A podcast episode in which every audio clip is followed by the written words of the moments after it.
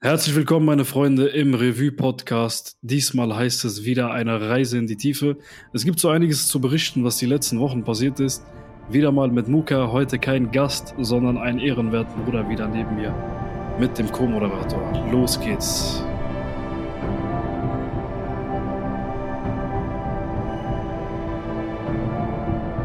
Also einen wunderschönen guten Tag auch an die ganzen Zuhörer, auch an dich, mein Bruder Kianimus. Freut mich wieder dabei zu sein. Und ähm, ja, lass uns schauen, was diese schöne Folge alles mit sich bringt. Ich denke, wir haben uns so einiges zu erzählen. Und äh, ja. Bruder, um den Leuten noch mal kurz zu sagen, wann wir diesen Podcast abdrehen. Es ist gerade 3.36 Uhr morgens oder nachts. Ihr könnt entscheiden, wann es ist, Nacht oder früh. Jedenfalls ist es sehr, sehr interessant, mal um diese Uhrzeit mit dir aufzunehmen. Was treibst du gerade um die Uhrzeit? Also mein Bruder, ich war vorhin tatsächlich ähm, bei einem guten Freund äh, im Hotel, also hier in Hamburg bei mir. Der ist aus NRW angereist und äh, hatte den nochmal Besuch gehabt. Wir waren was essen und bin jetzt mittlerweile aber zu Hause. Und was ich noch anmerken wollte, es ist Sonntag früh wenn du jetzt mich fragst, ne? Das ist von Samstag auf Sonntag, 3.36 Uhr, ne? Wollte ich nur mal nebenbei erwähnen. Ähm, ja, jedenfalls bin ich jetzt zu Hause, äh, entspannt, bin eigentlich noch relativ hellwach. Hab tatsächlich heute ganz gut geschlafen, beziehungsweise gestern. Ähm, ja, was treibst du so Schönes? Was machst du? Wo bist du? Ich war tatsächlich ein paar Sachen für die Uni nachholen. Wie einige wissen oder nicht wissen werden, studiere ich Ernährungswissenschaften. Alibi-Student auf jeden Fall. Und habe Sachen nachgeholt bis 22 Uhr, 21.30 Uhr in der Uni-Bib gewesen. Dann nach Hause gegessen, dann habe ich nochmal am PC gearbeitet, an anderen Sachen, äh, die arbeitstechnisch bedingt waren. Und dann war es schon spät und dann ist mir eingefallen, oh, wir haben es verpasst, die Podcast-Folge für Revue aufzunehmen. So, letzte Woche konnten wir nicht, diese Woche konnten wir nicht ausfallen lassen. Letzte Woche waren wir auf dem Box-Event, haben an dem Video geschnitten, am Vlog geschnitten. Wenn ihr den Vlog noch nicht gesehen habt, auf YouTube Kernimus, schaut euch den Vlog vom Box-Event an. Es war echt spektakulär, was da alles passiert ist. Dementsprechend werdet ihr auch in dieser Folge noch einige Informationen dazu bekommen und deswegen solltet ihr bis zum Ende dranbleiben.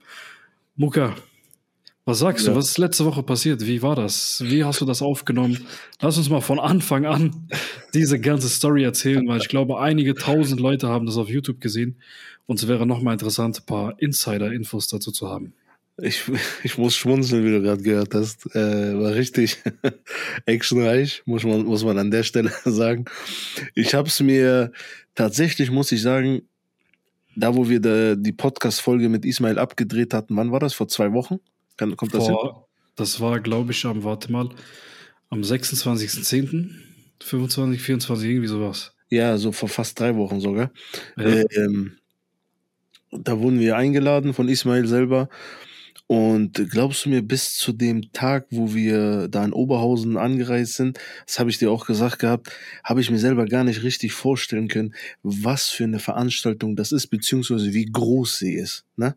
Ich habe so im Kopf gehabt die ganze Zeit, ah, weil ich die ganze Zeit diesen Boxstall, da wo wir unser Podcast-Interview aufgenommen haben, ich dachte die ganze Zeit, ja, das wird so in der Größe, vielleicht ein bisschen mehr, ein paar tausend Leute, aber jetzt nicht so. Bis wir dann vor Ort waren, wo ich dir dann auch im Auto gesagt habe, ey, warte mal ganz kurz. Das sind 12, 13.000 Leute, ist das richtig? Ein halbes Stadion. Ja, richtig. Ja, und äh, bis wir dann da angekommen sind, musste ich ehrlich sagen, es hat mich schon ein bisschen so überfallen. War schon heftig. Ich meine, ich war, glaube ich, einmal in, in meinem Leben auf so einer großen Veranstaltung, sage ich mal jetzt. Das war jetzt das Konzert von Drake vor, lass mich nicht lügen, fünf Jahren hier in Hamburg in der Barclaycard Arena. Das war natürlich jetzt das Doppelte, ist ja klar, aber. Bruder, was machst das, du auf Drake-Konzerten? Ja, das, das war, das war tatsächlich sehr spontan. Ähm, nur ganz kurz zu der Geschichte. Wir saßen mit einem Freund, wir waren unterwegs am Wochenende, wir hatten frei gehabt und dann hat er gesagt, ah, das Konzert von Drake ist ja heute. Ich sage, ja, und? Er sagt, lass hingehen. Dann sind wir tatsächlich vor Ort, Abendkasse haben wir noch Tickets gekauft. Die waren auf jeden Fall nicht günstig, aber. Was haben die gekostet? Boah, lass mich nicht lügen, wir waren ganz hinten, ne? Das Barclaycard Stadion Arena, ne? Eine Arena, Fußballarena. Ja. Ganz, ganz, die letzten Plätze ganz oben hinten für, glaube ich, 160 Euro. Und ich sag dir, ne, ganz, ganz weit hinten. Und da waren über, weiß ich nicht, lass es 20.000 Leute sein? Oder mehr sogar, glaube ich, 30.000. Hat, hat sich gelohnt für dieses Ja, ja, oh, yeah, it's Ganz- Drake.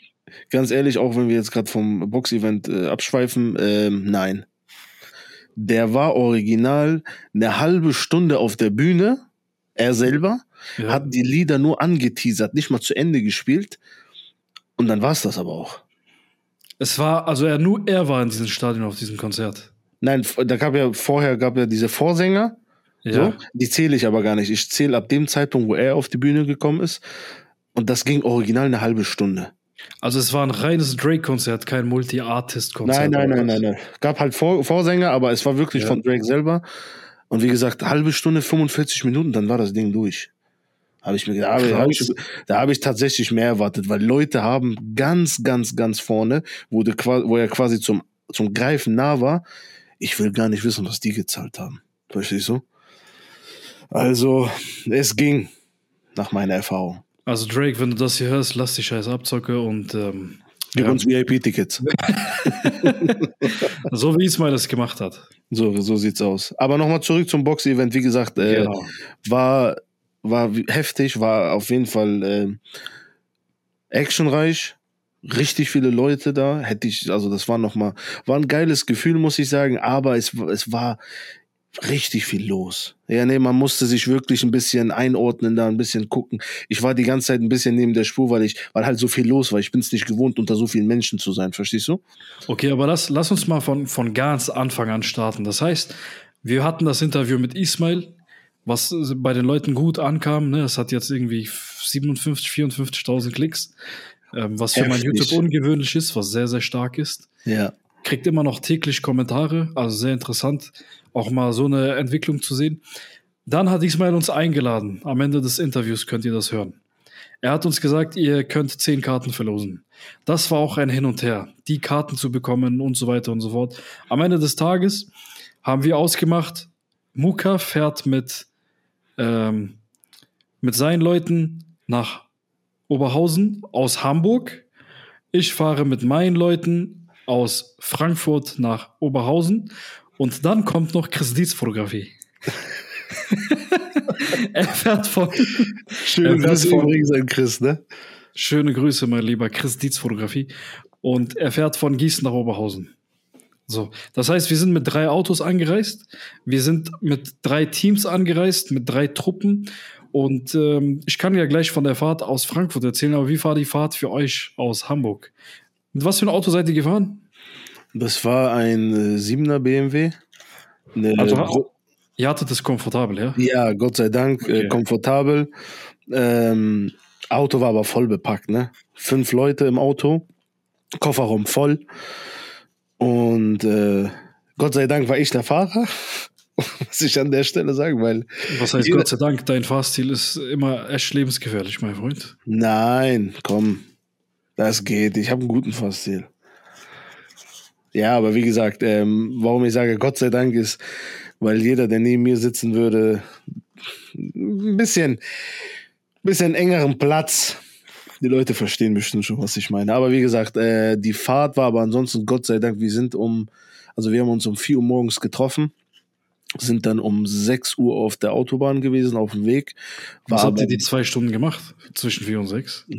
Was glaubst du denn, wenn Ausländer sich treffen und sagen, Treffpunkt ist um vier, wir fahren um sechs? Was glaubst du, mein Bruder? Ich glaube, die Frage kannst du dir selber beantworten. Ich weiß es selber nicht. Man weiß es am Ende des Tages sowieso nicht. Aber Das, Hauptsache, das man heißt, die Zuhörer können spekulieren ja? ihr könnt spekulieren, ja. Aber ich denke mal, die meisten können sich's denken. Schreibt Aber- mal in die Kommentare, wenn ihr den Podcast auf YouTube hört. Wir haben den nämlich auch auf YouTube. Wenn ihr den auf YouTube hört, schreibt mal bitte in die Kommentare. Was denkt ihr, was machen fünf Kanaken, wenn ich das so sagen darf, morgens um 4 Uhr bis 6 Uhr zusammen? Essen sie Döner, essen sie Lahmacun, essen sie Korma Gusht. Was machen diese Jungs? Essen sie Prata oder Naan? Was machen die? Aus welchen Ecken sie kommen. Also ich wünschte, die Leute wären dabei gewesen. wie lustig das war. Der, der eine, also ich habe selber geschlafen, ne, weil ich gesagt habe, das wird eine lange Fahrt sein. Ich war durch, war eine vier, viereinhalb Stunden Fahrt. Und die anderen drei, vier, drei Leute, äh, der eine kommt, keine Ahnung, wo der war, Ne, ohne Auto kommt er dahin, aber ist ja auch egal. Ja, jedenfalls sind wir dann auf dem Weg gewesen um 6 Uhr, war eine entspannte Fahrt, kein Stau, Gott sei Dank. Ich habe aber tatsächlich damit gerechnet, dass wir, wenn wir nähe NRW sind, dass wir dort ein bisschen im Stau hängen bleiben, aber war, war nicht der Fall. Aber angenehme Fahrt, relativ schnell. Ich war ja zügig da, muss ich sagen. Aber gut, ich habe Gott sei Dank äh, unbegrenzte Autobahn gehabt, dementsprechend. Ne? Natürlich immer mit Beachtung der anderen Verkehrsteilnehmern und äh, verkehrsbewusst bin ich natürlich gefahren, aber ein bisschen schneller halt. Und äh, ja, dann sind wir halt äh, dort angekommen. Vor dir, ne? Du bist ja eine, eineinhalb, vor mir da, ja. Du bist eine Stunde, eineinhalb Stunden später bist du gekommen, ne? Ja. Ja. Ja, genau. Und dann äh, habe ich ja, ja, dann, dann äh, war das dann war das tatsächlich so, dass Chris Dietz Fotografie äh, noch, noch nicht angekommen ist. Der war ja auch auf dem Weg, der hat mich angerufen, wo wir dort waren. Dann hat er gesagt, ja, ich bin auch in einer Stunde da.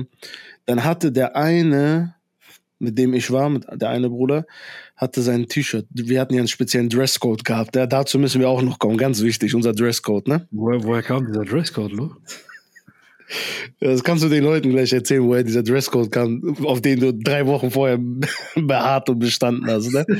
aber richtig, aber dazu, kannst, dazu kannst du gleich mehr erzählen. Jedenfalls hat der eine das T-Shirt nicht dabei gehabt in der dementsprechenden Farbe, wo der Herr Kianimus gerne das haben wollte. So sind wir dann auf die Kühe gefahren, ähm, was aber auch eine Erfahrung für sich war. Da haben wir ja telefoniert gehabt, wo ich meinte, wo du meintest, ich bin in einer Stunde da.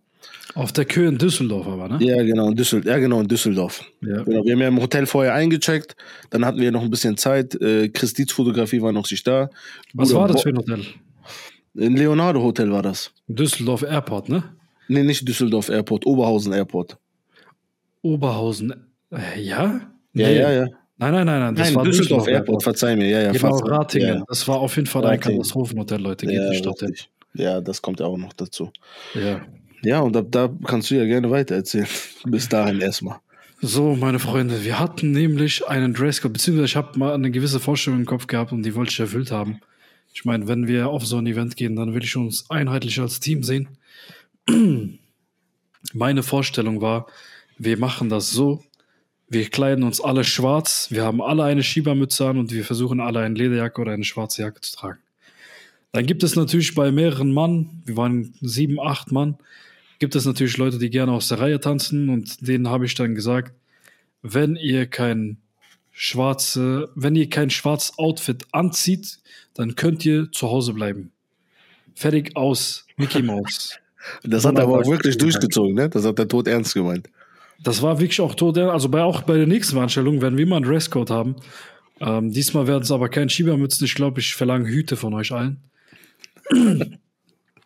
Und ja, ihr merkt auf jeden Fall, der Husten hat mich erwischt. Ähm, ich habe einen Frosch im Hals. Jedenfalls, so, wir sind losgefahren aus Frankfurt, haben dann in Düsseldorf gehalten. Die Fahrt ging ziemlich gut. Ich habe einmal vollgeladen in äh, Frankfurt, vorher, die Nacht vorher um 1 Uhr nachts.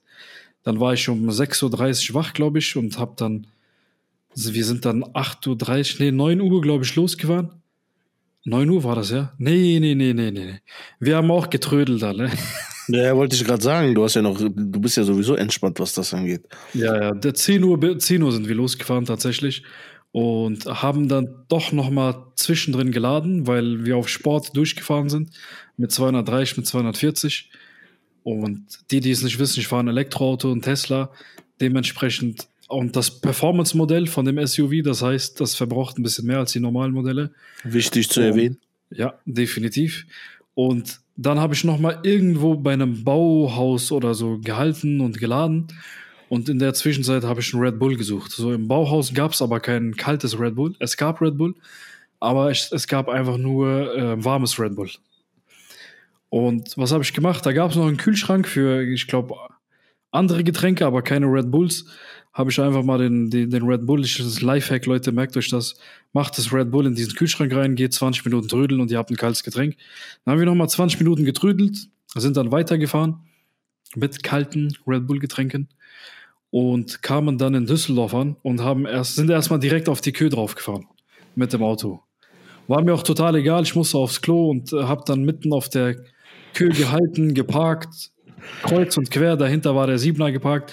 Also es war, die Menschenmenge. es war ein asoziales Spektakel. Normalerweise sind wir nicht so unsozial, aber ich bin der Meinung, wenn die Blase drückt, dann darf man gerne halten, wo man will, solange man keinen anderen Menschen gefährdet.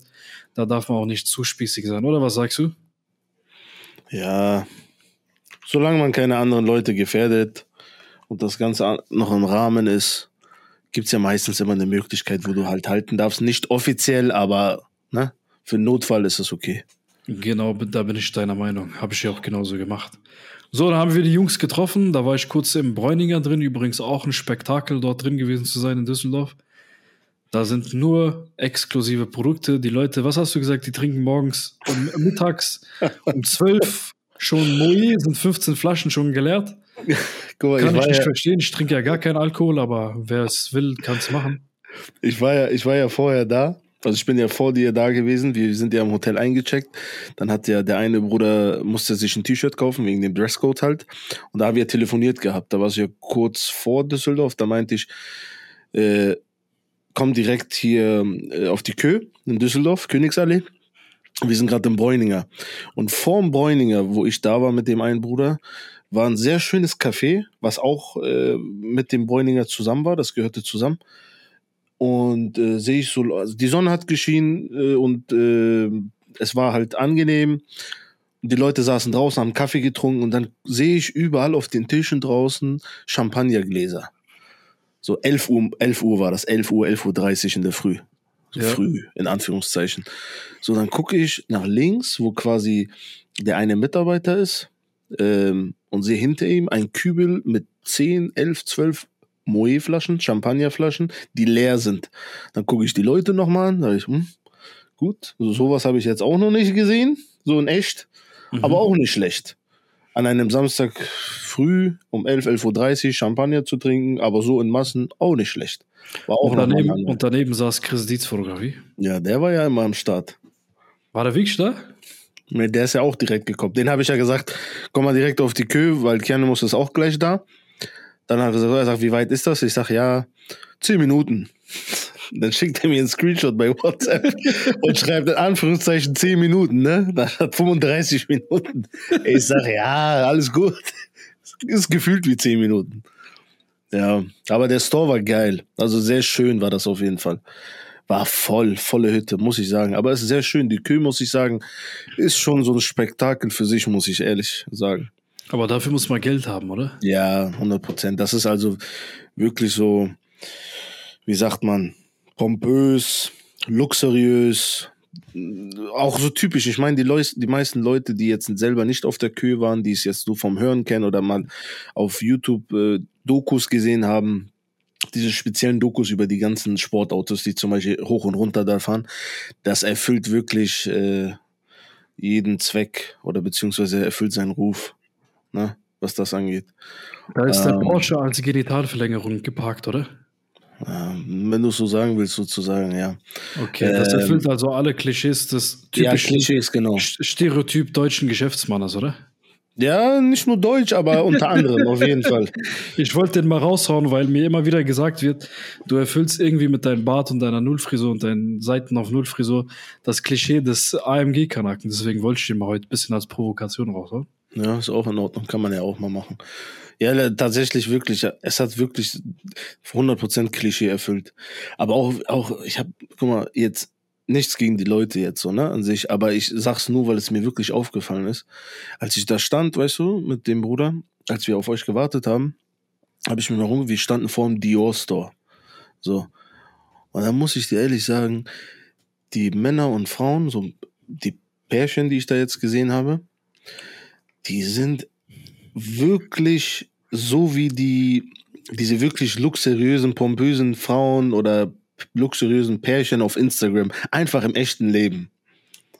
Einfach, die, ich habe die einfach wirklich im echten Leben gesehen. Die sahen aber auch wirklich eins zu eins halt gemachte Nase, Lippen, so. so. Also war schon ein bisschen lustig, muss ich sagen. Aber lass, Also? lass uns das mal bewerten. Was, was hältst du davon? ich halte davon nichts. Also für mich ist das nichts. Ähm, ich sag dir ehrlich, ich habe mich auch nicht wohl gefühlt. Das ist, das ist für mich zu viel. Ich meine, jeder mag Luxus. Ne? Also Luxus ist eine schöne Sache, so an sich.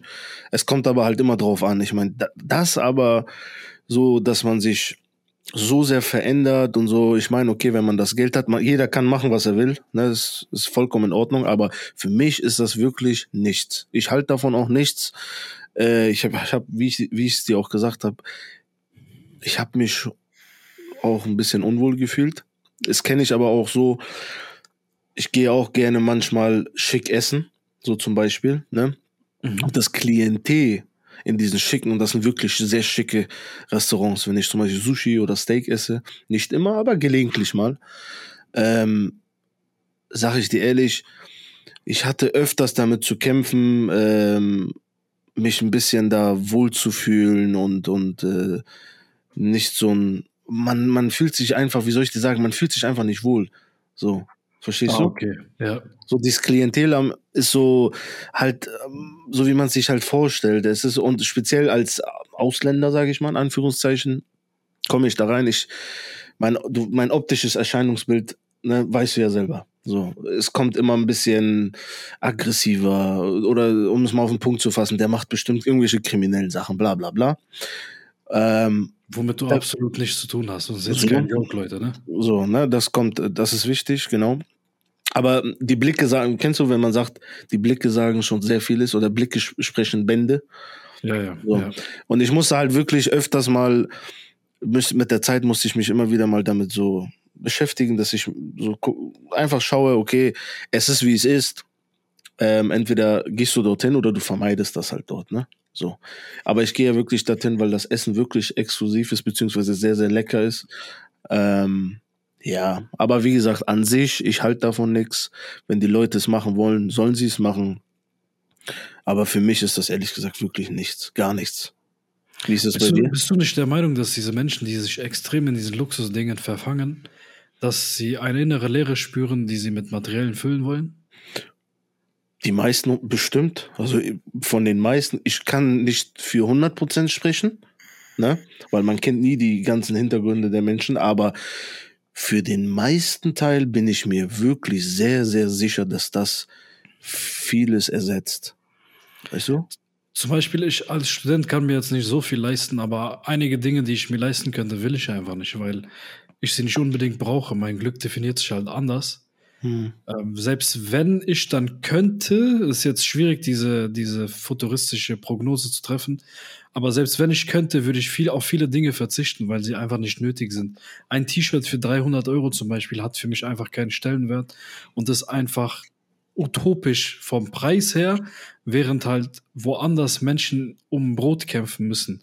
Ich weiß, dieser Vergleich immer mit, ja, woanders hungern Menschen und wir leben in Luxus, ist immer sehr, sehr weit hergeholt, aber man muss auch immer wieder dran denken, brauche ich dieses 300 Euro T-Shirt? Brauche ich ein T-Shirt für 700 Euro? Ich habe letztens ein T-Shirt gesehen für 760 Euro oder so und dachte mir, welcher Arsch kauft das? Aber es gibt genügend Menschen mit Geld, die das kaufen würden.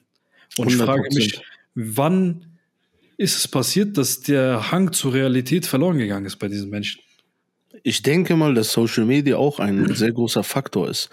Guck mal, wenn ich das jetzt vergleiche. Übrigens, äh, man muss auch zu dir sagen, auch an die Leute, Kianimus ist da, ich will jetzt nicht sagen spießig, aber der achtet extrem drauf. Ich meine, er findet schon 60, 70 Euro für ein T-Shirt sehr, sehr teuer. Und da überlegst natürlich, du, natürlich. überlegst du es dir drei, vier Mal, fünf Mal, ob du es dir wirklich kaufen sollst und meistens tust du es nicht. Außer es ist wirklich nötig und du brauchst es für irgendeinen wichtigen Zweck, sonst machst du sowas nicht. Also Heute zum Beispiel ein Beispiel. Ich habe T-Shirts gesehen. Ich suche ja die ganze Zeit, Leute. Wenn ihr es mir empfehlen könnt, schreibt es auf jeden Fall in die Kommentare oder schickt mir einen Link oder so zu einem weißen T-Shirt, was ein bisschen figurbetont ist, aber nicht zu figurbetont, mit einem guten, dickeren Stoff. Okay? Aber suche ich seit Jahren.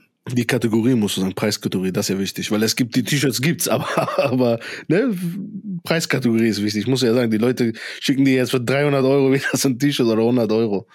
Tatsächlich glaube ich nicht, dass meine Community mir ein T-Shirt für 300 Euro schicken wird, weil die alle ziemlich normale, bescheidene, konventionelle Leute sind. Na, so meine ich das gar nicht. Ich meine, die wissen es ja nicht. Die denken ja, die, soweit, verstehst du? Das ist ja gar nicht böse gemeint. Vielleicht denken sie sich's gar nicht. Einfach nur, Ja. dass du halt. Ja, also ich habe ja zum Beispiel auch immer wieder gefragt, ey, wo ich mein Streamingzimmer eingerichtet habe, was immer noch nicht fertig ist, äh, habe ich immer wieder gesagt, ey Leute, ich suche Gardinen oder ich suche dies, ich suche das, ich suche eine Chesterfield Couch, könnt ihr mir was empfehlen, was raussuchen? Und tatsächlich war das höchste oder das teuerste, was mir zugeschickt wurde, bei Gardinen zum Beispiel, für 80 Euro. Auch ein Ganzkörperspiegel, den ich gesucht habe, war das teuerste 299 Euro. So, ich habe für meinen Spiegel jetzt 50 Euro bezahlt, eBay Kleinanzeigen, mein bester Freund. Und muss sagen, ähm, beim T-Shirt, ich habe heute nach einem weißen T-Shirt geguckt, ich habe auch ein geiles gefunden. Das hat 23 Euro gekostet, 22,90 ein T-Shirt und ich habe gesagt, puh, ist schon teuer. Ja. So, weil Ja, ich aber- bin es gewohnt, T-Shirts für drei bis zehn Euro zu kaufen. Leute, schreibt mal in die Kommentare oder wie gesagt, hinterlasst mir mal gerne eine Nachricht. Wie teuer sind die T-Shirts, die ihr kauft? In welchen Preisrahmen bewegt ihr euch? Bin ich zu geizig? Bin ich zu spießig? Oder woran liegt's? Ich investiere mein Essen halt lieber gerne in gutes. E- Ich investiere mein Essen, sag ich. Ich investiere mein Geld lieber. ich investiere mein Geld lieber in gutes Essen. Weißt du? Ja. Bin ich ganz deiner Meinung, 100 Prozent. Also ist nicht ja. so, dass ich voll äh, lost aussehe, was meine Outfits angeht. Ich finde, meine Outfits sind trotzdem clean. Mein, mein Kleidungsstil ist immer noch qualitativ. Aber das hat für mich irgendwo Grenzen. Also, selbst wenn ich das T-Shirt für 150 holen könnte, also ich kann's, um mal ein Statement kurz zu setzen, ich kann's, aber ich mach's nicht, weil es, äh, weiß nicht, weißt du, dann investiere ich lieber in, in meinen Podcast oder so. Aber ich glaube, es gibt halt Menschen, die müssen nicht überlegen, wohin sie investieren. Die können auch sechsstellige Summen investieren, weißt du? Da, wenn die sich mal ab und zu irgendwie ein T-Shirt für 250 Euro gönnen, kann ich es mir irgendwo noch verstehen, weil sie Unmengen an Summen umsetzen. Aber es gibt halt viele, die, keine Ahnung, im, im ja, Ärzte-Level-Gehaltsbereich sind, wie 5.000 bis 8.000, 10.000 und sich dann ein T-Shirt für 600 zu gönnen oder dann einen Mantel sich für 2000 Euro zu gönnen, macht für mich halt keinen Sinn. Es muss irgendwo Mhm. im Verhältnis stehen. Ich muss aber tatsächlich sagen, du hast schon gut weit ausgeholt. Mittlerweile empfinde ich das so, dass es nicht mal mit diesem, in Anführungszeichen, Ärztegehalt, dass es die Leute sind, die mit so viel Geld, sondern es sind wirklich Azubis, Stuzubis, Normalverdiener, 1200 Euro, die gönnen sich. Aber um mal nochmal, wenn du mal jetzt überlegst, also mir fällt gerade ein, Ja, okay, aber warte mal, wie gönnen, wie gönnen die sich das denn? Guck mal, wenn du 1200 Euro Gehalt hast, ja, dann hast du doch vielleicht, im, wenn du nicht in der Stadt wohnst, guck mal, in Frankfurt eine Wohnung kostet 700 bis 900 Euro ein Zimmer. Das heißt, die bleiben 300 Euro übrig fürs Leben. Wenn du zum Beispiel beim Amt bist, also Hartz IV bekommst, bezieh- beziehungsweise jetzt Bürgergeld, kriegst du zwar deine Miete bezahlt, so bis 600, 700 Euro auch, aber dann kriegst du nochmal 430, 450 Euro zum Leben. Davon musst du Stromrechnung zahlen, Internetrechnung zahlen, Kleidung zahlen. Da ist sogar ein Preis mit einberechnet. Ich kenne das nämlich sehr gut von früher. Da ist ein Preis, also ein, ein gewisser Anteil von deinem Hartz IV ist so berechnet, dass du alle zehn Jahre deinen Personalausweis erneuern kannst für 56, 58 Euro.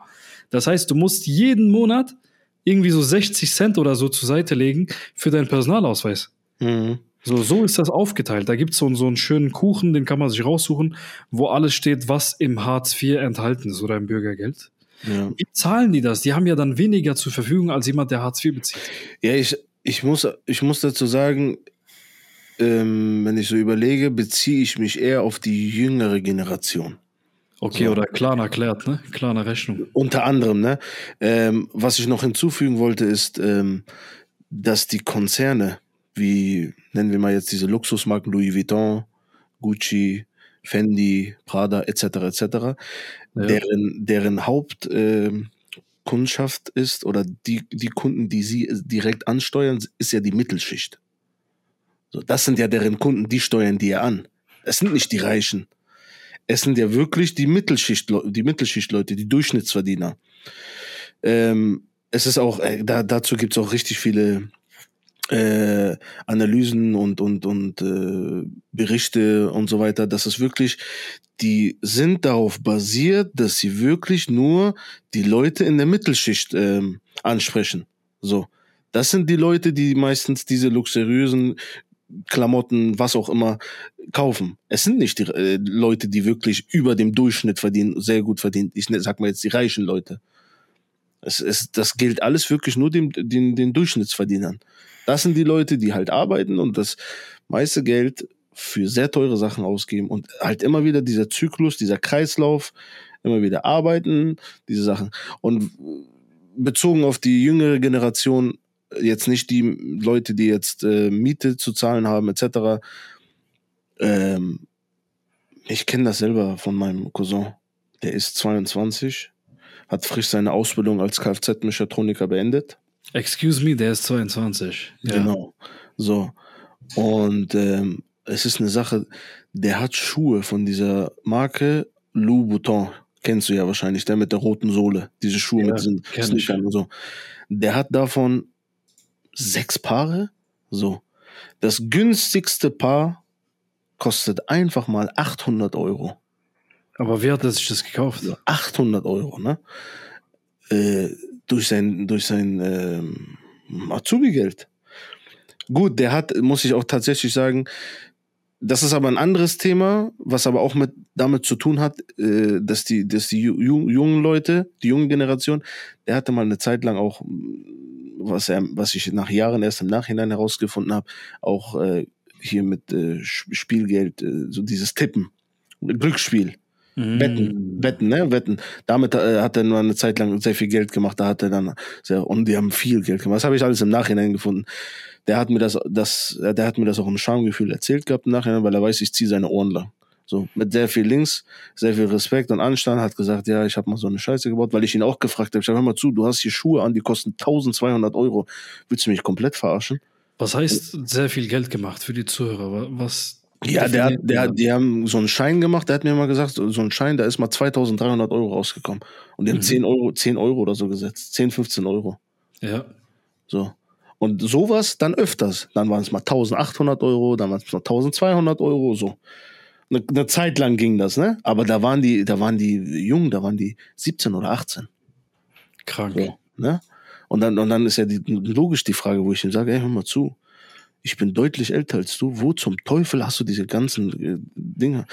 So, dann da haben die damit dann halt, äh, 22 hat aufgehört mit diesen Sachen, so Azubi-Geld.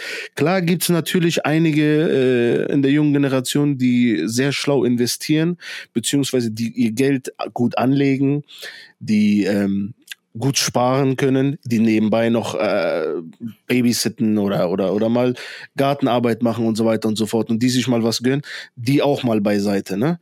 Aber wir reden jetzt mal nur von der Schicht, die wirklich arbeitet, ein Azubi-Gehalt bekommen oder 1200 Euro und dann geben sie davon 600, 700 Euro aus für Schuhe. Und das bleibt, die sind dann äh, sofort broke auf gut Deutsch oder beziehungsweise das, das ist doch krank, Alter. Ich habe gerade, äh, während du gerade äh, erzählt hast, habe ich mal Schuhe rausgesucht auf giglio.com von Christian Louboutin und habe hier Schuhe, Sneakers für 750, 900. Ja, das Standard. Also 750 sind sie jetzt reduziert, ne? Ja. Sonst kosten sie 950. Genau, richtig. Ja. Überleg mal. Also, Der hat also sechs Paare davon, ne? So viel gebe ich vielleicht im Jahr für Outfits aus. Ja. Ja, aber bezogen auf, auf deine Aussage, die finde ich etwas sehr, sehr Gutes äh, mit, mit sich bringt, ist, ähm, der Unterschied ist ja, oder das, was es ausmacht, ist ja, dass du, wenn du äh, das Geld hast, um dir sowas zu kaufen, um dir mal gelegentlich was zu gönnen, dann nochmal zu überlegen, ist es wirklich notwendig? Jeder Mensch, meiner Meinung nach, wenn er hart arbeitet, gutes Geld verdient, sich sowas leisten kann, sollte sich auf jeden Fall mal sowas gönnen. Ich sage, man sollte sich was gönnen. 100 Prozent. Aber, aber, doch keine Schuhe für 900 Euro, Bruder. Nein, ich sag ja, gönn dir was, aber im Maßen, kalkuliert. Verstehst du? Mhm. Wenn du zum Beispiel wirklich so verliebt bist in diesen Schuh, wir reden jetzt von jemandem, der wirklich genug Geld verdient und sich diese Schuhe im Monat zwei, dreimal kaufen kann, mindestens. So rechne ich immer, ne? Wenn du dir eine Sache holst, rechne so, dass du sie dir dreimal kaufen kannst. Aber in welcher Hinsicht? In dreimal bedeutet, Bis dann die Tasche leer ist oder dreimal? Nein, nein, nein. Dreimal so, dass deine Fixkosten gedeckt sind, so dass du dann noch immer noch ein Backup an, an, an, an einer gewissen Summe an Geld hast und ja. deine Fixkosten immer noch mal für Notfälle decken kannst und dass dann immer noch mal Geld übrig bleibt, dass du dir diese Schuhe dreimal holen kannst. Wenn du jetzt verstehst, was ich meine. So okay. grob gesagt. So, so, so denke ich zum Beispiel beim Auto. Weißt du? Ja. Ich habe zum Beispiel, ich würde kein Auto holen, was über 15 Prozent meiner Einnahmen ausmachen würde monatlich. Also so an Ausgaben mit Tank und allem zusammen. Sonst wäre das Auto einfach für mich unwirtschaftlich. Hm. Und ja. äh, tatsächlich denken viele Arbeitnehmer oder viele junge Leute, glaube ich, auch, dass sie, die haben diese Regel irgendwo mal gelesen und die wenden die tatsächlich so an, wie es, wie wir es gerade, wie ich gerade gefragt habe, falsch ist, ne? Äh, Im Sinne von, dass sie sich Schuhe holen, die sie sich eigentlich dreimal leisten können. Das heißt, wenn sie 1800 Euro verdienen, holen die sich Schuhe für 600 Euro mhm. und ja. äh, freuen leben sich, dann, dass sie solche, genau, leben am Limit, weil sie haben keine Verantwortung. Ja, ich denke halt immer im Hinterkopf habe ich so meine Verantwortung und meinen Puffer, den ich mir anlegen möchte und äh, keine Ahnung, Rücklagen bilden und so weiter und so fort. Und dann gucke ich nochmal, okay, was kann ich mir wirklich gönnen? So. Ja. Den Rest invest äh, investiere ich, genau. Ich bin kurz zum Schwaben genommen Grü geworden. Grüße an die Schwaben auf jeden Fall. Grüße nach Stuttgart und Sinsheim. Ähm, ich denke mir halt, ich investiere lieber das Geld äh, in, in nachhaltige Dinge, wie zum Beispiel, ich habe mich jetzt in, ähm, in Aktien eingelesen, Wertpapiersparpläne, in ETFs oder in Krypto würde ich jetzt nicht empfehlen. Ich habe da auf jeden Fall Geld verloren. Eine vierstellige Summe. Dementsprechend würde ich euch jetzt keine Kryptos ans Herz legen, aber informiert euch mal über Aktien, informiert euch über Wertpapiersparpläne und ich denke, das ist so etwas Nachhaltiges, wenn ihr gerade nicht das große Budget habt, vielleicht in Immobilien zu investieren. Aber das ist natürlich kein Investment-Podcast oder kein Finanzpodcast. Deswegen sind alle Tipps, die ich gebe oder alle Ratschläge, die ich mache, natürlich ohne Gewähr. Und äh, wenn ihr wirklich gute Beratung wollt, geht zum Finanzberater oder zum Banker oder sonstigem zum Broker oder sowas. Ja, Jedenfalls, auf YouTube gibt es das auch. Kann oh, da gibt es tolle Leute, wirklich. Ja. Wen ich empfehlen kann, sage ich nicht. Am Ende baut der noch Scheiße. Morgen gibt es wieder Skandal. Aber ja, um mal kurz, um mal, was heißt kurz, um mal jetzt endlich wegzukommen von diesem Thema. Wir haben jetzt mal das Thema abgehakt mit den ganzen Jugendlichen, die ihr Geld falsch investieren. Leute, Merkt euch, sucht euch ein Ziel aus, sucht euch einen Traum aus und investiert da rein, statt in die Marke von jemand anderem. Immer wenn ihr an einer Marke oder wenn ihr von einer Marke etwas kauft, investiert immer in den Traum eines anderen. Ja, und sehr schön gesagt. Statt 600 oder 900 Euro in den Traum eines anderen zu investieren, wenn es sich lohnen würde, wenn es euer Kollege ist, macht das. Aber meistens investiert man so teuer in, in die Träume von anderen, wie von Gucci oder Louis Vuitton oder Dior oder wer auch immer, und äh, investiert oftmals nicht in die Läden oder in die kleinen, kleine, kleinen Gewerbe von anderen, von, von Leuten, die man kennt. Geht lieber zum Laden, den euer Kollege aufgemacht hat, oder geht zum Shop, wo euer Kollege irgendwas verkauft und kauft einfach seine Sachen. Zum Beispiel meine eigenen Freunde haben alle mein Buch gekauft, direkt. Keiner hat gesagt, schenk's mir oder so. So, das ist das Mindset meiner Leute, genauso wie Muka. Er hat alle drei Formate einfach gekauft. Er hat voll, kommen wir auch gleich mal dazu. Mein neues Buch ist ja am 24.10. Richtig. Äh, erschienen. Gute Menschen verlieren nie, der Sieg beginnt im Kopf. Und äh, Muka hat, es gibt drei Versionen, das E-Book, das Hardcover und das Taschenbuch, der hat alle drei einfach bestellt. So. Und alle meine Freunde haben so gemacht. Einer hat das Taschenbuch, der andere hat Taschenbuch und Hardcover, der andere hat E-Book und Taschenbuch, der andere hat E-Book und Hardcover und so weiter. Aber keiner hat gesagt, Bro, schenk mir was oder so. Aber es machen halt viele Leute. Ich habe natürlich einen sehr qualitativen, guten Kreis, aber viele Menschen machen das. Die gehen, gehen zu ihren Freunden und sagen, ja, gib mir mal was aus. Wir kennen uns doch so lange und sind dann beleidigt, wenn sie nichts geschenkt bekommen. Und wenn sie was geschenkt bekommen, schätzen sie das auch nicht richtig. Leute, wenn ihr wahre Freunde seid und wenn ihr Freunde habt, die ein eigenes Business starten, dann investiert in das Business eurer Freunde und sei es nur, indem ihr einfach was bei denen kauft regelmäßig.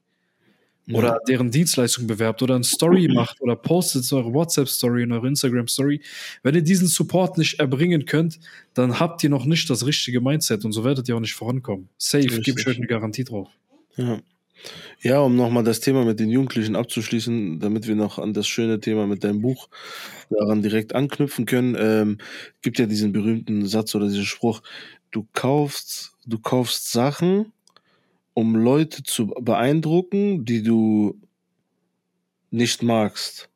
Weißt du, kennst du, weißt du, welchen ja. ich meine? Du weißt bestimmt. Ja, ja, ich kenne den, ich kenne den. Du willst Leute irgendwie beeindrucken, äh, die du nicht magst. Ich habe den jetzt nicht Sachen, die du dir nicht leisten kannst. Genau, du kaufst dir Sachen, die du nicht leisten kannst, um so Leute zu beeindrucken, die du nicht magst. So in der Art und Weise. So ähm, an die Jugendlichen vor allem. Schaut nicht zu viele Rap-Videos. Seid nicht so, lasst euch nicht blenden von diesen Instagram, TikTok, Quatsch, diese jungen TikToker oder YouTuber, die ähm, jetzt mit teuren Sachen und Autos rumfahren. Und ähm, lasst euch davon einfach nicht blenden. Wenn ihr Geld habt, spart es, investiert, seid schlau, beschäftigt euch, ne, macht was eigenes. So, ne, das ist, das liegt in eurer in eurer Entscheidung, aber holt euch nicht so etwas, weil es ist am Ende des Tages nicht das Ding wert. Ihr könnt euch mal gönnen, ja, aber investiert es lieber in euch selber, so, um es dann da mal abzuschließen. Ne? Ähm, und jetzt kommen wir zu deinem Buch, mein Bruder. Gute Menschen verlieren nie. Der Sieg beginnt im Kopf. Release war am 24. Oktober. Genau. Bevor wir ganz kurz, ich will noch was anmerken. Ähm, ich investiere tatsächlich auch viel in Weiterbildung. Und ähm, ich, die, meine nächste Weiterbildung wird im fünfstelligen Bereich sein. Das heißt, es gibt Leute, die geben im fünfstelligen Bereich, äh, das über das Jahr verteilt, wahrscheinlich viel für Klamotten aus. Davon hast du nicht viel, würde ich mal sagen. Außer, dass du in gewissen Kreisen vielleicht kurz aufgenommen wirst, aber irgendwann merken die auch, dass du ein Blender bist. Dementsprechend ich habe zum Beispiel Ausgaben für Bücher im Monat von 200, 300 Euro. Ich kaufe mir jedes Mal, wenn ich an einem Thalia vorbeilaufe, laufe ich erstens rein und zweitens kaufe ich ein bis zwei Bücher. Ich habe mir auch gestern wieder ein Buch gekauft, letzte Woche ein Buch gekauft, vorletzte Woche ein Buch gekauft. Also das ist so, worin ich investiere. Ich habe gestern, nee, warte, vorgestern habe ich mein Bücherregal aufgestellt und habe es aufgefüllt und habe irgendwie schon über 100 Bücher drinstehen und jetzt kommen immer wieder neue dazu. Dementsprechend investiert in Weiterbildung, kauft euch Bücher, die ihr gerne lest, Themen, die euch interessieren, sei es Romane, sei es Science Fiction, ihr werdet immer Mehrwert davon haben. Mindestens eure Rhetorik und eure Eloquenz wird sich dadurch verbessern, also euer Wortschatz auch. Investiert in euch selbst. So, dann sind wir jetzt auch bei meinem Buch. Erzähl mal, Muka, wie fandest du das Buch? Ganz kurz nochmal, er kauft nicht nur die Bücher, er liest sie auch. Nicht, dass die Leute jetzt denken, du kaufst sie die ganze Zeit und stellst sie in den schönen neuen Bücherregal, sondern du liest sie auch. Ne?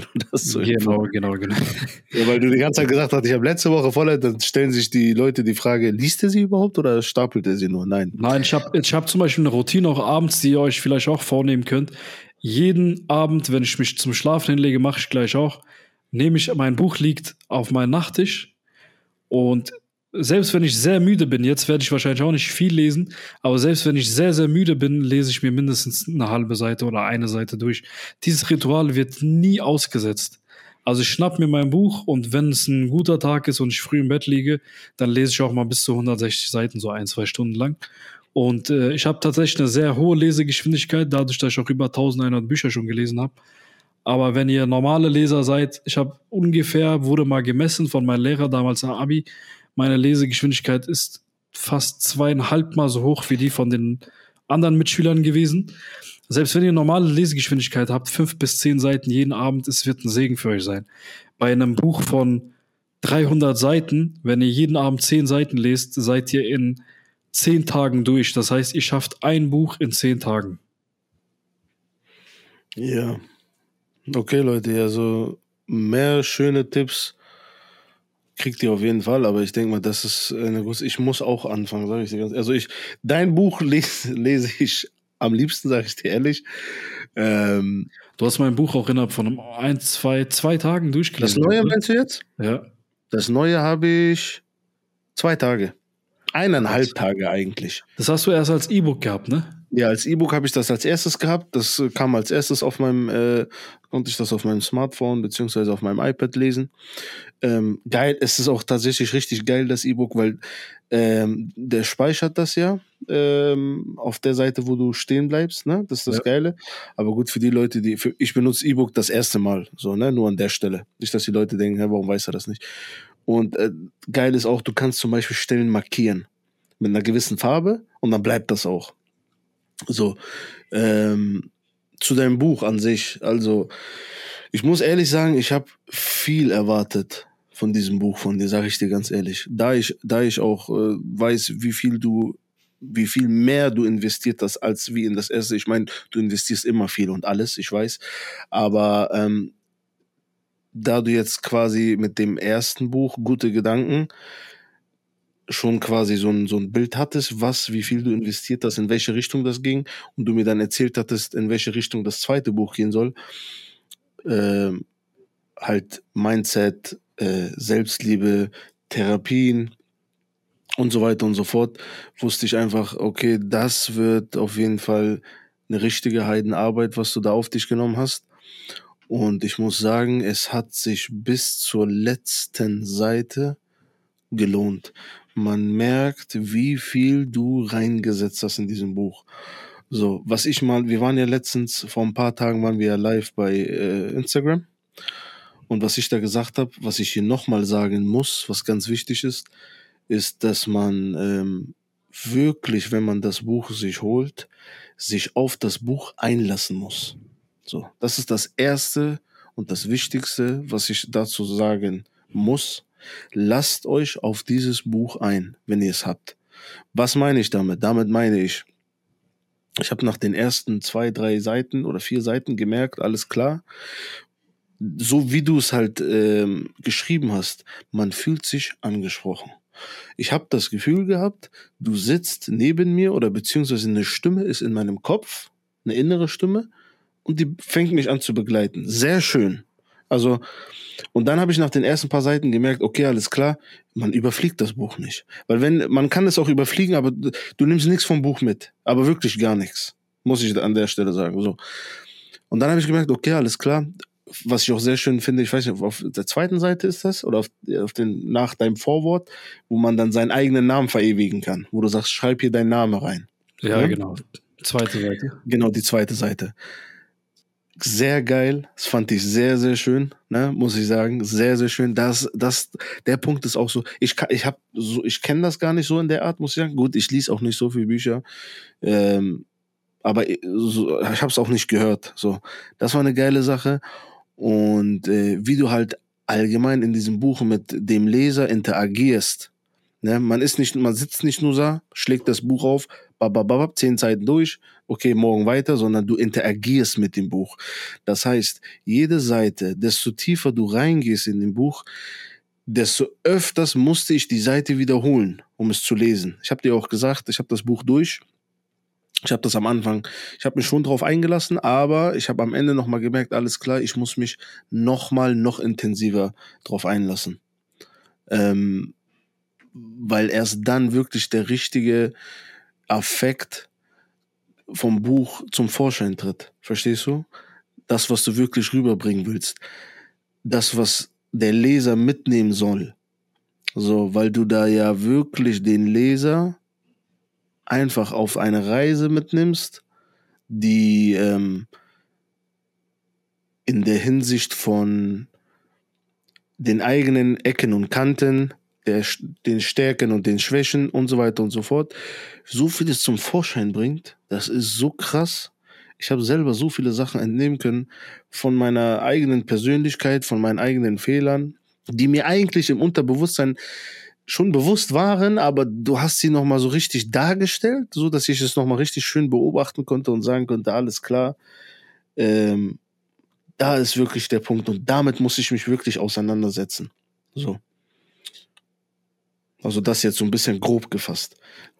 Das Buch hat ja auch noch zwei Audiogedankenreisen. Es hat zwei psychologische Selbsttests. Es hat über zehn interaktive ähm, Notizseiten, wo du mit dir selbst arbeiten kannst, Fragen beantworten sollst und auch dich selbst reflektieren musst im Laufe des Buches. Du kommst nicht drum herum. Wie fandest du eigentlich die Audiogedankenreise mit dem inneren Kind? Das war, also ich sagte ehrlich, du hast, hättest du es mir vorher nicht gesagt, dass du so eine Audioreise machst, hätte ich gedacht, da öffnet sich jetzt irgendeine Seite aus, auf deiner Homepage, was jetzt nicht negativ gemeint ist. Hat mich überrascht, aber krass. Das ist aber, das ist ja das, was ich meine. Warum ich das die ganze Zeit jetzt erwähne, wieso man sich darauf einlassen muss. Du wirst das Buch nicht verinnerlichen können, wenn du dich darauf nicht einlässt. Diese Audioaufzeichnung, du sagst ja, schließ deine Augen, atme tief durch, ne? Irgendwo, wo du alleine bist. Ja. Das meine ich mit einlassen. Und ich schwöre es dir, das, ich kriege jetzt gerade eine Gänsehaut, ne? Als wenn du oder deine Stimme auf meinem, in meinem Ohr ist und drin einfach leicht, ich, ich spüre so dieses, dieses Hauchen, wenn du so in mein, so diese Audioreise anfängst, in meinem Ohr drin. So. Und das ist krass. Es ist intensiv. Ich will nicht zu viel verraten, weil wenn ich jetzt anfange, dann verrate ich alles, was da vorkommt. Will ich nicht die Leute ja. sonst wirklich selber erleben, aber ich fand's krass. Also das ist so eine, das ist so eine Art gewesen, bestimmt die Leute kennen es, wenn sie schlecht schlafen können. Oder wenn die diese YouTube-Videos, die so zehn Stunden gehen oder ein paar Stunden gehen mit dieser schönen Musik im Hintergrund. Weißt du, was ich meine? Diese ja. Einschlaf, Einschlafvideos, das ja. war genau so ein Ding. Das Ding kann ich jedes Mal öffnen, einfach Kopfhörer rein, im Bett hinlegen, Augen zu, alles abschalten und das kann ich jedes Mal tun. So eine Einschlafmelodie gibt es übrigens auch auf meinem Kanal, sogar mehrere so Regenentspannung, Meeresrauschen, Alpha-Wellen sind auch dabei. Äh, gönnt euch das auch gerne auf YouTube, einfach Kernimus eingeben und dann zum Beispiel Regen oder Meer eingeben oder Alpha-Waves und so weiter, dann findet ihr das. Aber tatsächlich ist die Audiogedankenreise mit dem inneren Kind sehr intensiv. Dann gibt es ja noch eine Audioreise, äh, die Begegnung heißt sie. Äh, die ist auch sehr, sehr intensiv, weil ihr da auch mich im, in eurer Gedankenreise seht, und auch bemerkt bzw. erspüren könnt. Und auch das ist eine heilende Gedankenreise, eine selbstreflektierende Gedankenreise. Und die soll dafür sorgen, dass vor allem ihr selbst euch über euer Selbst im Klaren seid. Ist zwar ein ver verzwickter Satz, aber das steht auch ungefähr so im Buch drin. Deswegen ist es ganz, ganz wichtig, wie Muka gesagt hat, dass ihr die Interaktion mit dem Buch auch zulasst. Seid offen, was das Ganze angeht ähm, lest das Buch auch durch, arbeitet komplett durch, bis ihr dann dazu kommt, zu sagen, hey, ich finde das Buch geil oder ich finde das Buch nicht geil. Übrigens, wenn ihr irgendwas am Buch habt, was euch nicht gefällt oder auch positives Feedback geben wollt oder negative Kritik abgeben wollt, dann schreibt mir über die E-Mail feedback at, at und da könnt ihr auch euer Feedback abgeben. Steht zweimal im Buch auch drin, am Anfang, einmal am Ende, damit ihr es nicht vergesst und dementsprechend könnt ihr auch Feedback abgeben. Ansonsten, wenn euch das Buch gefällt, beziehungsweise wenn ihr eine Bewertung abgeben wollt, gerne auf Amazon. Bewertungen sind immer sehr, sehr willkommen. Gerne mit Foto vom Buch oder gerne mit Video vom Buch. Noch viel, viel besser, wenn ihr das mit Video macht. Und deswegen freue ich mich sehr auf das Feedback zum Buch und bin gespannt, was ihr die nächsten Wochen zu erzählen habt. Das Buch, ich merke auch bei dem Buch, bei dem ersten Buch, kamen die Bewertungen sehr schnell. 20, 30, 40 Bewertungen waren es dann. Und bei dem Buch dauert es ein bisschen. Ich mache mir aber da keinen Kopf. Das Buch hat sich tatsächlich besser verkauft diesmal als das erste Buch. Aber was ich bemerke, ist, dass die Leute ein bisschen länger brauchen, um mit dem Buch zu arbeiten und sich zu reflektieren und dann erst eine Bewertung abgeben. Deswegen warte ich noch auf den kleinen Sturm oder die kleine Welle der Bewertungen und bin sehr, sehr gespannt, was die Leute da schreiben werden. Dementsprechend will ich noch gerne hinzufügen, ähm, lasst euch auf das Buch wirklich ein. Und für mich, das ist ja das, was ich dir auch äh, persönlich und privat beziehungsweise nochmal gesagt hatte, das dauert, weil das ist ein intensives Buch. Und ich habe dir es ja selber auch gesagt. Ich denke mal, viele können mir da zustimmen, die das Buch schon gelesen haben, durchgelesen haben dass es so ein Buch sein wird, dass du es öfters aufschlagen musst. So, ich bin, ich bin so jemand, oder das Buch allgemein ist, glaube ich, ein Buch, was du auf jeden Fall öfters aufschlagen musst, wenn du es wirklich verstehen und verinnerlichen möchtest. Und es ist ja quasi auch so ein geiler Daily Reminder, den kannst du immer mit dir führen, so ein kleiner Notiz, so ein Notizheft, weil du ja auch viele Sachen mit äh, verewigst drin und deine Notizen machst in gewissen äh, Stellen äh, im Buch. Ja, zum Beispiel auch deine Stärken und Schwächen, die kommen auch ins Zum Beispiel, Buch. genau, richtig. Ähm, dementsprechend dauert das das mit den Bewertungen, das ist aber nicht schlimm.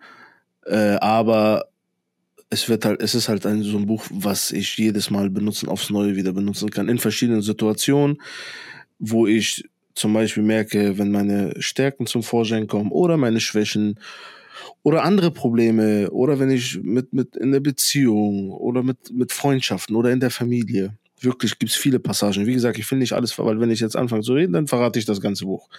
Aber um euch mal so einen kleinen Teaser zu geben, das ist es äh, eine sehr intensive Reise, wirklich ein sehr, sehr schönes Buch. Ich bin sehr stolz auf dich, mein Bruder. Dankeschön. Sehr, sehr glücklich, dein Buch in meinen Händen zu halten. Da so ein wundervolles Werk. Ich bin übertrieben stolz auf dich, wirklich. Ähm, auch dadurch, dass du etwas Wunderschönes machst. Ich gebe selber tatsächlich, muss ich ehrlich sagen, bei meinen Freunden und so weiter an, weil die mich mittlerweile fragen, Hä, was ist das? Kollege von dir schreibt ein Buch. Ich bin stolz zu sagen, hier, guck mal, das macht er. Weil du etwas tust, was für die Menschheit, für die Jugend, für die Jugendlichen, für die Kinder, für, für Erwachsene, Heranwachsende, wie auch immer, einfach etwas Positives vermittelt. So, jetzt kann jeder sagen, was er will. Du machst was Positives. Ob du damit Geld verdienst oder nicht. So, scheißegal. Du machst was Positives. Besser als viele andere Sachen, die heutzutage im Social Media Bereich ähm, gemacht werden oder wie auch immer. Ja, dementsprechend will ich. Ja. Äh, verzeih, ich muss nur, ich will nur kurz einmal sagen, dementsprechend Leute, gute Menschen verlieren nie, der Sieg beginnt im Kopf. Auf Amazon, auf Thalia, wo noch? Thalia, Hugendubel, Weltbild, in allen Buchhandlungen in Deutschland könnt ihr reinlaufen genau. und das Buch bestellen. Genau. Vorher beim ersten Buch war es so, es gab das Buch nur auf Amazon. Diesmal ist es so, seit Anfang an, ihr könnt es überall in Deutschland, in jeder kleinen Buchhandlung oder in jeder noch so großen Buchhandlung bestellen. Ich habe auch tatsächlich gestern oder heute, doch das war gestern Mittag, die Verkaufszahlen abgecheckt, was die Bücher in den anderen Handlungen angeht, sei es Thalia, Hugendubel und so weiter. Und tatsächlich bin ich echt überrascht, dass viele, viele Leute auch einfach bei Thalia und so bestellt haben oder bei Hugendubel oder Apple Books habe ich zum Beispiel auch gesehen. Und äh, das erfreut mich, weil ich sehe, dass Leute auch außerhalb von Amazon oder Leute, die kein Amazon nutzen, also eher die ältere Generation auch an dem Buch interessiert ist, ja. Es geht jetzt nicht um die Verkaufszahlen, es geht sondern um das Interesse, das ich bei den Menschen wecken konnte. Und das ist für mich ein gutes Zeichen. Was ich auch ergänzen wollte, ist, dass egal was ich mache, egal was ihr seht, egal was ich verkaufe, egal was ich äh, entwickle oder egal was es ist, was ich den Leuten anbiete, ich habe immer einen Gedanken im Hinterkopf. Welchen Mehrwert liefere ich dem Menschen, der dieses Produkt oder diese Dienstleistung erwirbt? Wenn ich sehe oder spüre, dass da kein richtiger Mehrwert ist, dann lasse ich auch die Finger von dieser Geschäftsidee. Weil für mich ist immer, ich muss etwas nachhaltig für die Menschen auf dieser Erde hinterlassen. Wenn ich das nicht machen kann, möchte ich das nicht. Es gibt genug Leute, die genug Scheiße verkaufen, die euch nichts bringt, die euch nicht weiterbringt, die euch nicht wirklich erfüllen wird, die nicht die Qualität liefert, die versprochen wird. Dementsprechend bin ich jemand, der eher für Understatement und Over-Delivery ist. Also ich liefere mehr ab, als ich versprochen habe. Und das ist mir ganz, ganz wichtig. Zum Beispiel, das Buch wird mit über zehn interaktiven äh, Möglichkeiten beworben, aber es sind, glaube ich, 20 oder sowas. Also ich will jetzt keine falsche Zahl sagen. Ich habe tatsächlich nicht mal nachgezählt. Es sind definitiv weit über 10. Hm. Sehr schön, sehr schön. Also, wie gesagt, ich bin stolz auf dich, mein Bruder. Ich denke, viele andere da draußen sind auch. Ich bin dankbar dafür, dass du sowas Schönes machst. Ähm, und bin umso dankbarer, dass ich diesen Weg mit dir gehen kann und das miterleben darf. Äh, dies, an der Stelle nochmal ein großes Dankeschön an dich, mein Bruder jetzt. Ähm, Leute, auf Instagram bei Kianimus www.kianimus.de ebenfalls findet ihr die dementsprechenden Links. Ähm, und wenn ihr Anliegen habt oder etwas wunderschön findet, die Interaktion im Buch, postet es auf Instagram, markiert Kianimus, er wird euch reposten. Er wird euch dort auch antworten, wenn ihr Fragen habt oder halt äh, feedback at kianimus.de war das richtig? Genau, so, richtig. Interagiert auch mit Kianimus, er wird euch da auf jeden Fall antworten und äh, klar, wenn ihr positives Feedback habt, wenn ihr mal was postet auf Instagram oder äh, auf jeden Fall Kommentare da lässt mit einem schönen Video oder einem Bild bei Amazon, es motiviert ihn, freut ihn. Also Leute, das ist das, was ihr ihm zurückgeben könnt, wo wir auch sehr, sehr dankbar für sind und er und ich natürlich auch an seiner Seite mithelfen kann und wir noch schönere, noch größere, noch wundervollere Sachen für euch ähm, an den Tag legen können und produzieren können und wie auch immer. Richtig, vor allem wenn ihr das auf Instagram postet und mich markiert, landet ihr mit etwas wenig Glück landet ihr in meinen Highlights und werdet verewigt, worüber sich auch einige freuen, wie ich gemerkt habe. Und bei dem Buch tatsächlich habe ich mir gesagt, ich werde kein weiteres Buch mehr schreiben, weil das Buch hat mich so viel Zeit, Nerven mhm. und äh, Geld gekostet, dass ich gesagt habe, Alter, ich will, abgesehen vom Geld und von, von, dem, von der Zeit, aber ich war mit den Nerven echt am Ende nach diesem Buch und nach dieser Buchveröffentlichungsphase, weil ich so viel hin und her hatte. Ich habe insgesamt acht oder neun Mitarbeiter beschäftigt während dieser Buchlaunch-Phase.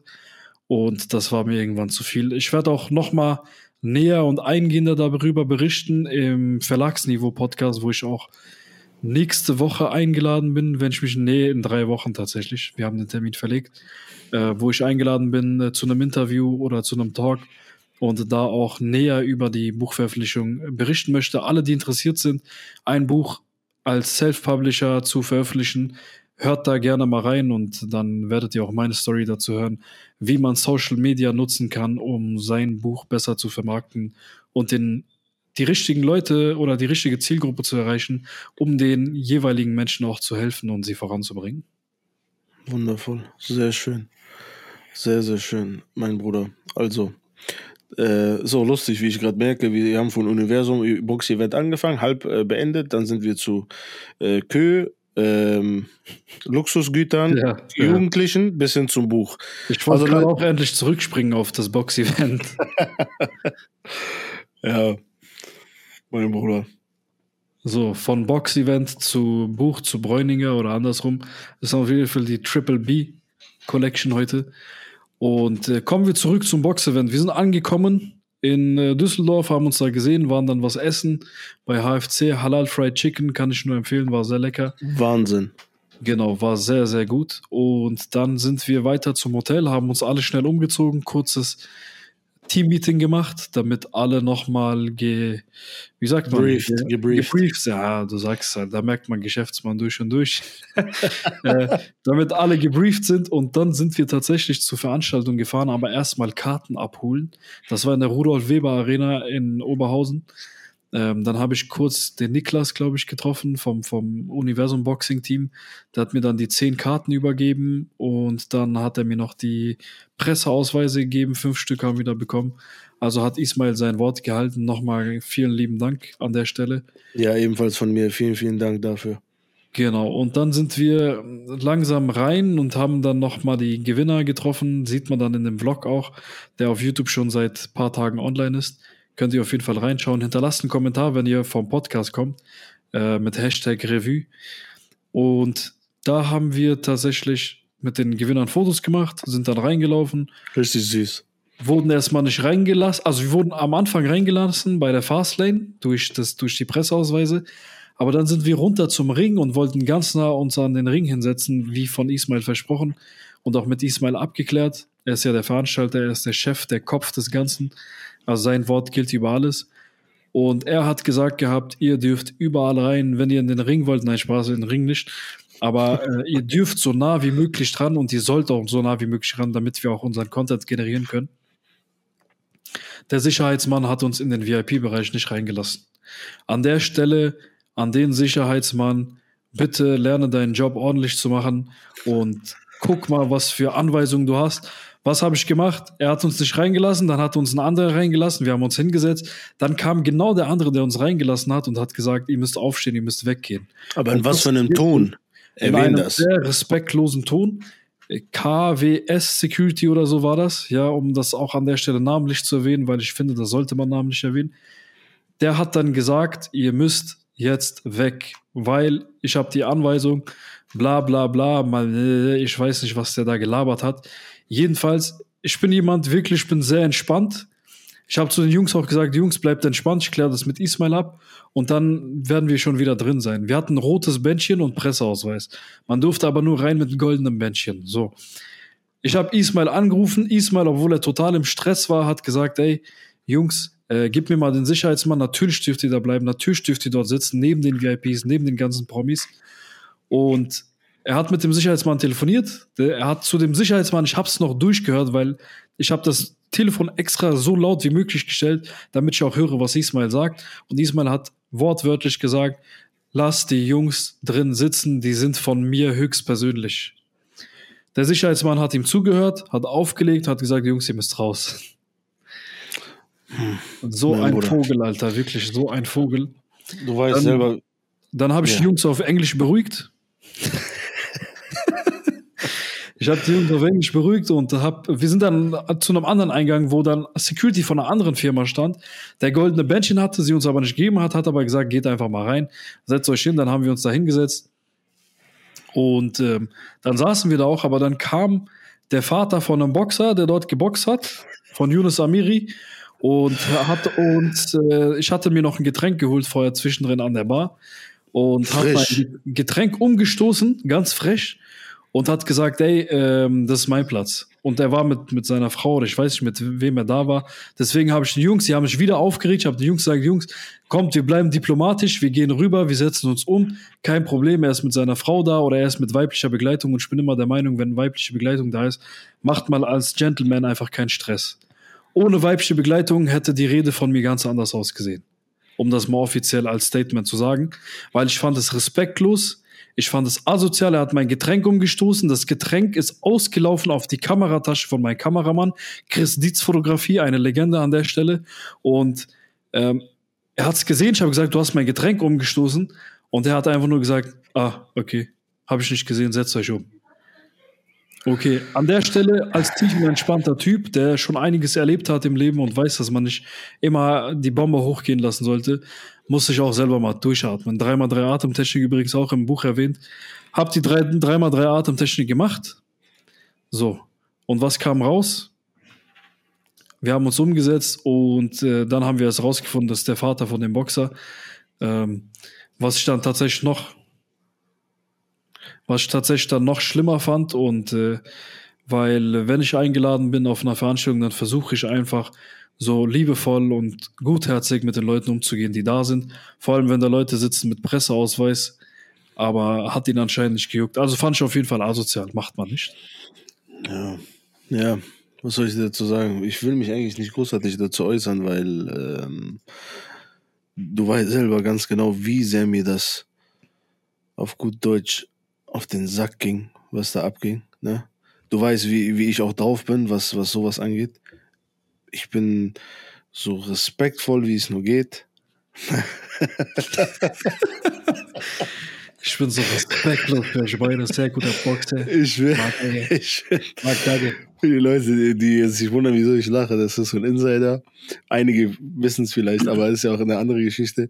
Aber wie gesagt, aber du weißt selber, wie sehr mir das auf, auf den Sack ging. Ohne Spaß.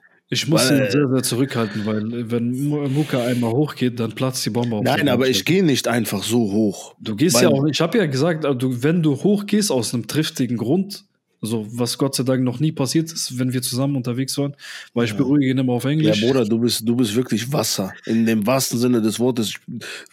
Gott sei Dank. Ich bin, ich bin glücklich, dass du so bist, Bruder. Du bist Wasser. Und ich liebe dich für deine Geduld, mein Bruder. Ohne Aber Spaß. Sollte ich irgendwann mal merken, dass gegenüber Muka jemand respektlos wird, dann wird der, dann wird dieser Mensch auf jeden Fall keine gute Nacht haben an dem Abend. Einfach ja, so. ja, aber Bruder, äh, wie gesagt, ähm, und das ist jetzt nicht so gemeint, dass ich Leute bedrohe oder schlage oder so, aber diese Person wird einfach keine guten Tage erleben in dieser nächsten Zeit. Ja, also, wie gesagt, grundsätzlich immer Respekt, immer Liebe. Ne? Und wenn man diesen Menschen nicht mag, was auch mal der Fall ist, scheißegal, ignorieren. So. Ja. Wie gesagt, aber unprofessionelles Verhalten von den Sicherheitsleuten, so. Wofür Ismail auch in dem Sinne nichts kann, weil du als Person, du als Sicherheitsdienst, du als Mensch kannst ordentlich reden. Weil wieso hast du vorher erstmal ordentlich geredet und dann im Nachhinein, wieso das letzte Stück? Das, was ist das denn für ein Quatsch? So. Was ist das denn für ein Quatsch? Ich weiß, mein Bruder, du liebst das, wenn ich das sage. Aber es ist kompletter Quatsch. Aber, und, und das mit Younes Vater, erwachsener Mann mit seiner Frau, ich bitte dich, hat ganz genau gesehen, was er da gemacht hat, sich nicht einmal entschuldigt und einfach so, ich meine, was? Äh, guck mal, guck mal, da waren, da waren VIPs da, ja. Für mich ist zum Beispiel Islam Dulatov ein VIP. Ja. Der war sehr respektvoll, war sehr bescheiden, sehr zurückhaltend. Und der ist Promi, Bruder. Er modelt für Versace oder was auch immer, Bruder. Er ist ein richtiger Promi. Wenn er sich ein bisschen Arroganz erlauben würde, würde ich es noch verstehen. Wenn ein Ismail Ösen Otto, der höchstpersönlich ans Telefon gibt, ich habe ihm, glaube ich, zehnmal angerufen an, an diesen Abend. wegen Er ist alle Mal ans Telefon gegangen. jedes Mal ist er dran gegangen, hat nochmal in Ruhe mit mir gequatscht, obwohl der Typ eine Veranstaltung für 13.000 Leute geschmissen hat, hat sehr viel Respekt gezeigt, er war nicht respektlos für uns beide und hat dementsprechend auch wirklich sehr gut reagiert. Aber dann sind Leute da, die wirklich keinen Promi-Status haben, keine Ahnung, nicht bekannt sind, keinen großen Einfluss haben auf die Veranstaltung und so weiter und sind einfach respektlos für uns beide. So.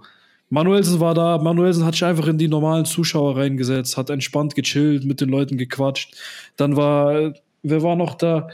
Celo Abi war da, hat auch, ist entspannt rumgelaufen und so, hat irgendwie nicht irgendwelche Leute. Arthur. Abraham, Boxlegende. Kommen wir mal zu den richtigen Legenden, genau. Arthur Mhm. Abraham, Axel Schulz war da, gell? Michael Schewski.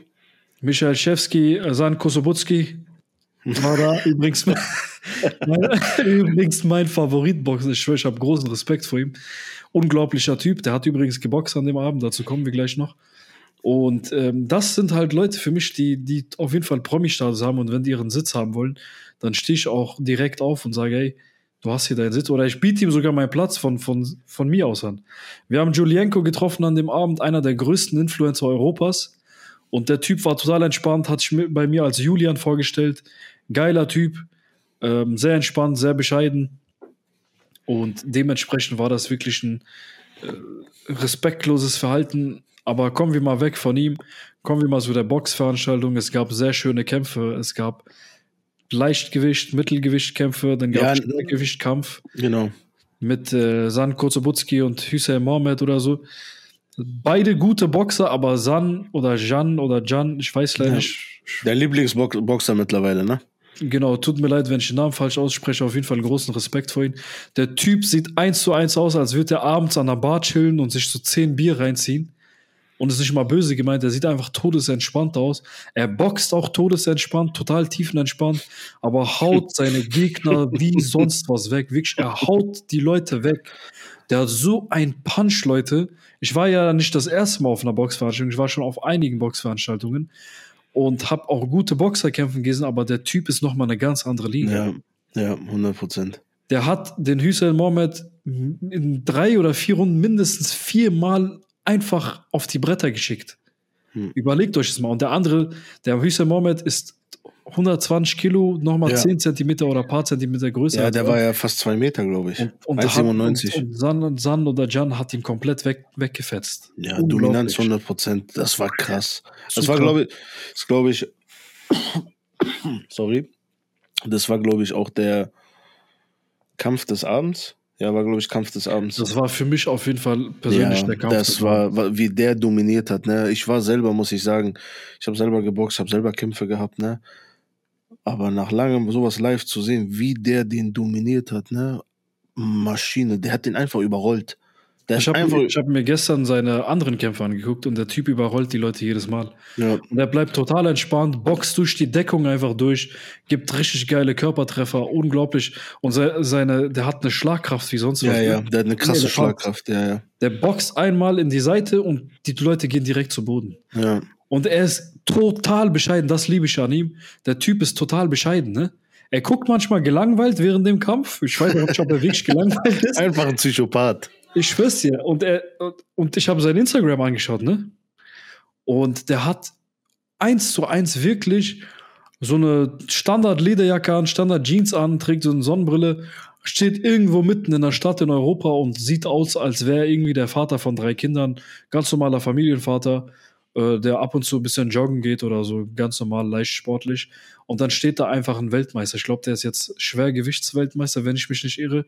Und ich habe einen Kampf von ihm gesehen, glaube ich, gegen einen kroatischen Boxer. Und den hat er auch mehrmals einfach auf die Bretter geschickt. Ich glaube, nee, in der ersten Runde schon direkt K.O. gehauen. Der Typ hat 17 Profikämpfe gehabt, glaube ich jetzt.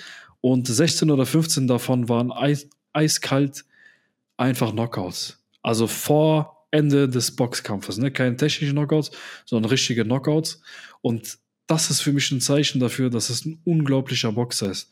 Ich kann an der Stelle nur sagen, sehr viel Respekt. Er hat mich sehr überzeugt. Er hat mir auch Lust gemacht, wieder zu boxen. Meine Hand wurde leider operiert, die Beugesehne am Finger war durch. Deswegen falle ich für einige Monate erstmal aus. Und es ist aber so, dass wenn ich dann wieder äh, gesund bin, ne, betet für mich und äh, hofft, dass ich das gut überstehe, weil ich kriege jetzt Ergotherapie und Krankengymnastik, bis der Finger wieder komplett bewegungsfähig ist. Äh, die OP ist Gott sei Dank gut verlaufen, aber der Finger fühlt sich immer noch steif an. Ähm, aber ich hoffe, hoffe, hoffe, dass das sehr bald in drei bis vier Monaten alles wieder gesund ist und dann ich meinen Finger wieder normal bewegen kann. Und wenn ich dann wieder drin bin, fange ich auch wieder mit Kraftsport und mit Fitness an und jogge auch wieder. Ich werde jetzt auch die nächsten Monate joggen und die Beine viel trainieren, den Bauch, den unteren Kreuzbereich, wo ich halt meine Hände nicht einsetzen muss, werde ich viel trainieren und dann werde ich auch wieder mit Kampfsport anfangen. Ob es Kickboxen wird oder Thai-Boxen oder ob es Muay Thai, äh, ob es äh, MMA wird oder Boxen, weiß ich noch nicht, aber Boxen ist halt eine sehr schöne Sportart. Ich habe das sechs Monate gemacht, über sechs Monate und habe da auch einige Sparrings machen dürfen und es hat mir sehr viel Spaß gemacht.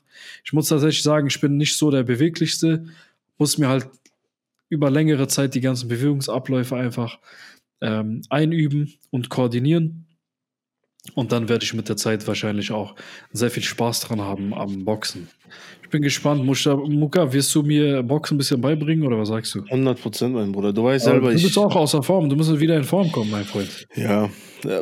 Boxen, wenn du das wirklich eine längere Zeit lang gemacht hast, ähm, das ist so wie Fahrradfahren, das verlernst du nicht. Du musst halt nochmal wieder reinkommen, klar, konditionell, gewichttechnisch muss ich da natürlich wieder fit werden. Ich habe Sehr auch guter Boxer. Ich habe da sowieso, ich hege und pflege da sowieso eine übertriebene Leidenschaft, was Kampfsport angeht, ne? Genauso wie du. Aber sehr, sehr gerne. Ich mach dich zur brutalsten Maschine. Dann stehst du Ja, mit dem da im Ring, mit äh, Zahnmann, mit dem Bruder. Ach, hör mir auf, Alter. Ach du Hä? Scheiße. Mein Bruder, du Ach, weißt, Scheiße, Alter. greif nach den Sternen, was das angeht. Nee, will ich in der Hinsicht will ich das gar nicht, Alter. Ich will lieber meinen mein Verlag aufbauen. Da, da, greifst, da greifst du lieber in die Toilette dann bei ihm, ne? Ich schwör's dir, Alter. Ein- Einfach, ich weiß ganz genau, der braucht 30 Sekunden. Nicht mal, der braucht 15 Sekunden für mich. Ist doch kein Problem, ich springe in den Ring rein. Ein, zwei Körperschläge einfach weg. Bei dir Ja. weiß ich nicht alle, wie lange der braucht, aber von der Leistung, die wir jetzt von ihm gesehen haben, Bruder, das ist. Ja, bei, ihm will ich, bei ihm will ich nicht mal diese, diese Fantasien haben, ich sag dir ehrlich. Ja. Andere Boxer ja, aber bei ihm habe ich gar keine Fantasien. Der Typ ist tiefenentspannt, psychologisch wahrscheinlich auch sehr, sehr stark. Ja, übertrieben. Von der Intelligenz kognitiv sehr, sehr stark, weil die, die, die hauen auch drauf. Ne? Andere sind ja auch Profis, die gegen ihn kämpfen. Aber er bleibt total entspannt und wartet einfach den, den Moment ab, wo der andere so, so ein bisschen lost ist oder nicht koordiniert ist und schlägt einmal durch Deckung durch und gibt dann sofort Körper, Körpertreffer. Ja. Und dann bist du weg. Boxen an sich ist ja nicht, was, was du ja auch äh, gemerkt hast, aber auch natürlich vorher wusstest, aber du hast es ja bei der Veranstaltung nochmal, auch durch den Kampf speziell gemerkt, ist ein sehr großer Anteil an Psyche, ne? mentale Stärke, wie du da reingehst. Die richtig krassen Profis, das sind alles intelligente, intelligente Menschen. Das ist ja genau der, das ist, das ist ja genau der Punkt, wie du gesehen hast. Man, was mein Trainer mir damals immer gesagt hat vor den Kämpfen, hat gesagt, du musst erstmal in deinem Kopf der Sieger sein. Gewinn den Kampf in deinem Kopf und dann gehst du rein. Ganz egal, wie er augenscheinlich überlegen ist oder Kampfbilanz Schön technisch. gesehen, ja. Ganz scheiß, ist scheißegal. Gewinn in deinem Kopf.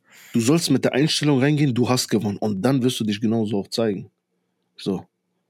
Ne? Dann bist du ein Sehr sehr gut, guter. Boxer. Ja, stimmt. So, dann kam natürlich das Highlight, also Yunus Amiri Jalous war ein totaler Kampf daneben, Griff ins Klo.